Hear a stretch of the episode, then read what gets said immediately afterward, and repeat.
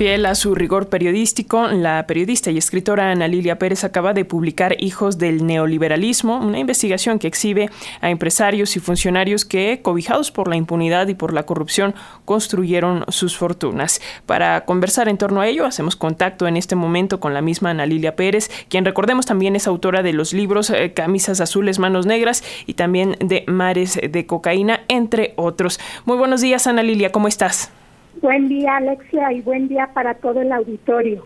Gracias por estar por acá con las audiencias de la radio pública. ¿Y eh, qué te parece si nos cuentas, eh, eh, en principio, cómo surge este libro, Hijos del Neoliberalismo? Y, cuentan, y cuéntanos también en qué momento del México contemporáneo se centra esta investigación.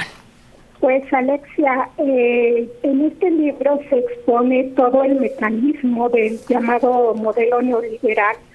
cómo se fue aplicando en nuestro país, que inició con las privatizaciones en los años 80, con los gobiernos priistas, después el modelo que dio continuidad en tiempos del PAN con la desarticulación de las empresas del, sector público, cómo se fueron entregando bienes muy importantes a empresas particulares y extranjeras, eh, cómo se operó la, la extinción policíaca y militar de, de y Fuerza del Centro en tiempos de Felipe Calderón para favorecer a empresas eh, europeas particularmente con las que después Calderón se emplearía. Hay una parte muy interesante que se revela en este libro que, que expone las irregularidades de las contrataciones que el Partido Acción Nacional y otras áreas de gobierno hicieron con una empresa que creó eh, Genaro García Luna y su esposa, una de las empresas que están identificadas como las que se usaron para lavar dinero y así se expone, tuve acceso a todos esos contratos, a lo que se le pagó, se ponen ahí las facturas y se va exponiendo todas las irregularidades que hubo en ese modelo de contrataciones que lo que se hacía era favorecer a los grupos eh, más cercanos a al PRI al PAN en su momento. Otra parte muy relevante es cómo se hacía el derroche de recursos en los pinos y se documenta con datos, con facturas, con muchísimos documentos, cómo la presidencia de Enrique Peña Nieto fue la más costosa en los pinos, cómo se operaban eh, pues tranzas por parte del Estado Mayor Presidencial, cómo se hacían los registros contables para ir incrementándose lo que se gastaba en, en, esa fastuosidad que, que de ostentación en los pinos. Eh, está el caso Fobaproa porque representa uno de las eh, aprobaciones más lesivas que hemos tenido en la historia de México. Hay que recordar que el costo del Fobaproa eh, que se le endosó a la sociedad mexicana sigue representando una sangría año con año, Alexia. Hay que recordar que una parte importante del presupuesto cada año debe destinarse al pago de esa deuda, que es una de las herencias del gobierno de Ernesto Cedillo, quienes la operaron también. Eh, cómo fueron estos mecanismos tan lesivos para la ciudadanía y parte de, de, bueno, uno de los objetivos de este libro, Alexia, es también dar explicaciones de cómo muchos de los problemas que, tenemos en el país que no se han logrado eh, pues eh, darles solución pronta son resultado de ese modelo de neoliberalismo que, que se usó como fachada para enriquecimiento de políticos, de funcionarios y de sus más allegados, Alex, en distintos gobiernos. Eh, Ana Lilia, ¿qué nos queda, eh, vaya, como consecuencia de, este esquema del neoliberalismo a, los que ahora resultamos hijos de, esta, pues digamos, práctica? Un modelo que hay que decirlo, eh, en su momento fue planteado como sinónimo de modernidad, como sinónimo de crecimiento económico y como bien dices, que terminó en saqueo. Mira, nos queda primero, es importantísimo que se sepa esta información porque hay quienes vivimos una etapa de esas privatizaciones, Alexia, pero yo te diría que muchos jóvenes, por ejemplo,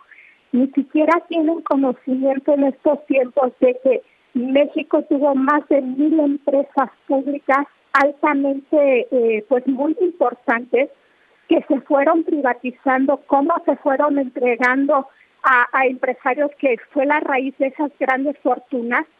que también son empresarios que ahora mismo se niegan a pagar impuestos, Alexia. Todo tiene una, se van atando cabos de muchas circunstancias y, y era muy relevante, muy importante poner a la luz esta información, un poco de memoria y lo lesivo que ha resultado este modelo, porque también hay quienes quieren regresar a recuperar esos privilegios. Por ejemplo, la, la manera en la que se hacía ese derroche tan escandaloso de, de la burocracia dorada, que eso es consecuencia del modelo neoliberal también. Y en este libro, Alexia, pueden encontrar, por ejemplo, los recibos del dinero que se transfería como pensiones a los expresidentes. Expresidentes que al mismo tiempo se hicieron contratistas del gobierno, por ejemplo, en el caso de, Vicente Fox, que vendía sus cursos de liderazgo mientras recibía una pensión que, cobró mucho más eh, por sus años como expresidente que los años que estuvo ahí en el cargo, se exponen esos contratos que tenía para esos cursos de liderazgo también que se los daba el gobierno de Enrique Peña Nieto se, plantea cómo, cómo se hacen esos cursos, se cobraban en dólares y, no era sino una manera de, seguir transfiriendo recursos públicos a esos políticos que también sin ninguna sin ningún pudor se, se, atreven a reclamar que se les regresen esos privilegios. Por eso es importante leer, conocer, tener conciencia sobre lo lesivo que ha sido ese mecanismo y porque vemos cómo a nivel internacional también tuvo efectos en otros países. Y fíjate, es tan actual el tema como que lo que pasa en Argentina. Esta carta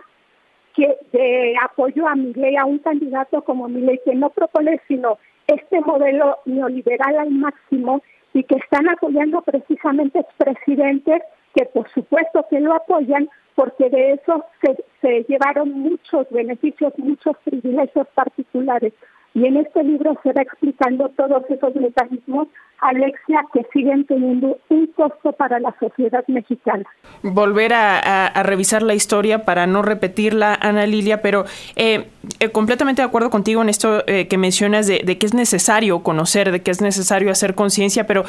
em, y, yo sé que es una pregunta un poco complicada, pero además de esto, de conocerlo, de revisarlo, eh,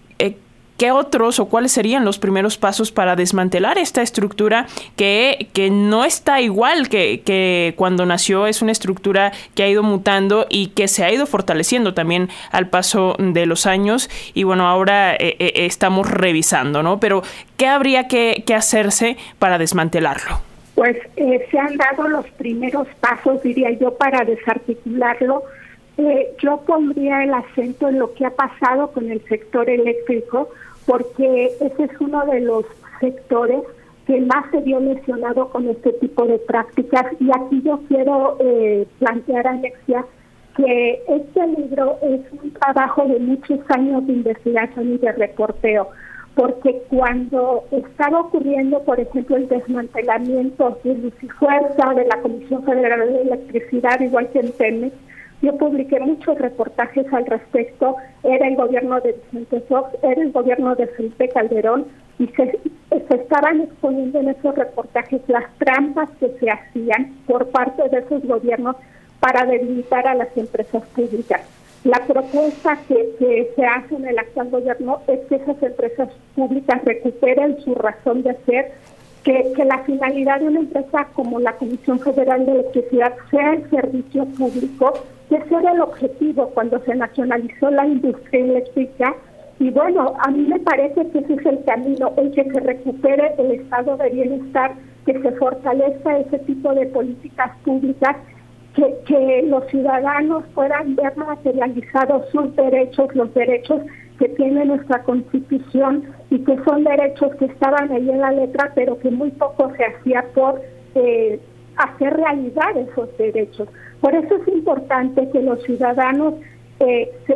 tengan el dato concreto, el dato duro, el documento, para que se reflexione sobre el modelo de país que se impuso, que todavía están ahí eh, muchos de los rezagos, el caso de los empresarios que todavía se niegan a pagar impuestos, también fue un mecanismo eh, ex impuesto bajo esta óptica del modelo neoliberal. La precarización del empleo, el llamado outsourcing, que impulsaron los gobiernos de Vicente Fox y Felipe Calderón, también fue una consecuencia del modelo neoliberal. Y bueno, un caso que es emblemático y por eso me detengo a explicarlo en este libro, que es el cómo se beneficiaba a los funcionarios públicos con contrataciones eh, para empresas que creaban de un momento a otro. El caso de Gasolina por primera vez está exponiendo esas irregularidades particularmente en una contratación directa que lo hizo el Partido Acción Nacional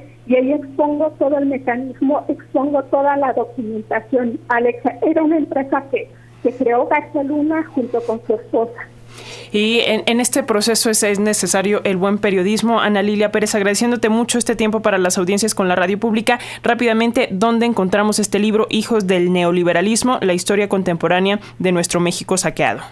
Pues está, como todos mis libros, Alexia, publicado bajo el sello Grijalvo, está disponible en librerías y si me permite,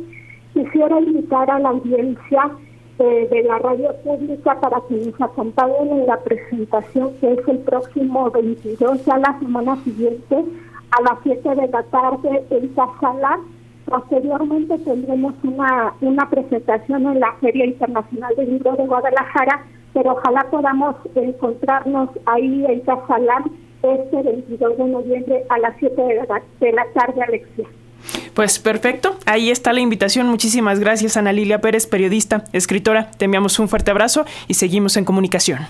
Gracias, buen día.